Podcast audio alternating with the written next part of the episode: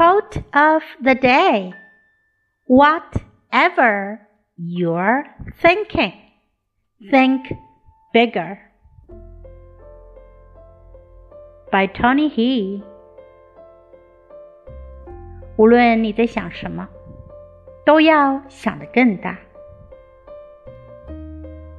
you you're thinking, think bigger. Word of the day. Whatever. Whatever，无论什么，不管什么。